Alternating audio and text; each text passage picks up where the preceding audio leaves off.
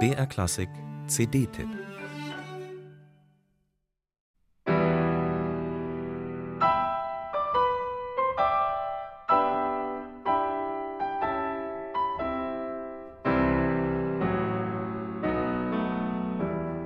So beginnt das längste Klavierwerk von Florence Price, die Sonate in E-Moll.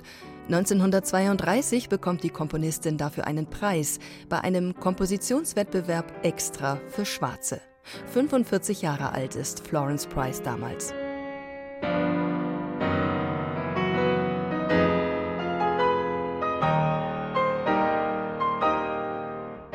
Ein Doppelalbum mit 34 Klavierwerken von Florence Price, die meisten zum ersten Mal überhaupt veröffentlicht. Das sagt viel aus über die Wahrnehmung afroamerikanischer Kompositionskunst in der klassischen Musik. Dabei hat Florence Price ihre musikalische Karriere schon früh begonnen. 1887 wird sie im Süden der USA in Little Rock, Arkansas geboren. Damals prägt strikte Rassentrennung den Alltag. Bereits als Kind bekommt Florence Price Klavierunterricht von ihrer Mutter, gibt mit vier Jahren ihr erstes Konzert und veröffentlicht ihre erste Komposition mit elf. Als junge Frau studiert sie in Boston Orgel, Klavier und Komposition und kehrt danach als Musiklehrerin in ihre Heimat zurück.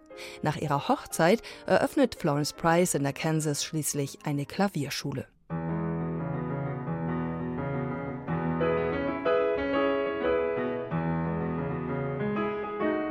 Nimble Feet, flinke Füße heißt diese Miniatur im Ragtime-Rhythmus, die zu den Dances in the Cane Breaks gehören. Tänze, die von den Giant Canes inspiriert sind. Eine Bambusart, die früher in den Überschwemmungsgebieten des Mississippi wucherte. Sklaven mussten das Bambusdickicht roden, um Platz für Baumwolle zu schaffen. Am Ende eines harten Tages wurde trotzdem getanzt.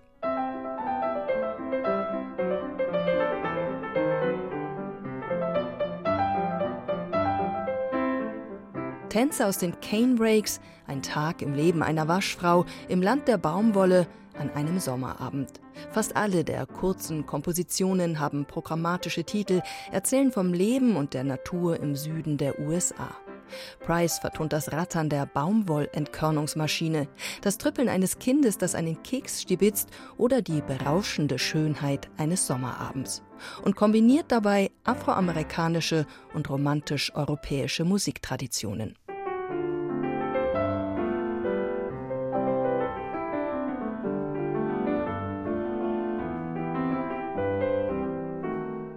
Zartes Idyll, tänzelnde Lebensfreude, melancholisches Seufzen und augenzwinkernder Humor. Es macht ganz einfach Freude, Pianistin Kirsten Johnson bei ihrer Pionierarbeit zuzuhören. Die in Großbritannien lebende US-Amerikanerin hat bereits mehrfach Klaviermusik von den Europa Unbekannten aufgenommen. Von Arthur Foote beispielsweise, James Hewitt oder Benjamin Carr, um die Namen einfach mal zu nennen. Außerdem das komplette Klavierwerk von Amy Beach. Nun kommt Florence Price dazu. Ein wunderbarer Beitrag zu einer Diskussion, die den Blick auf die Geschichte der klassischen Musik weiten möchte.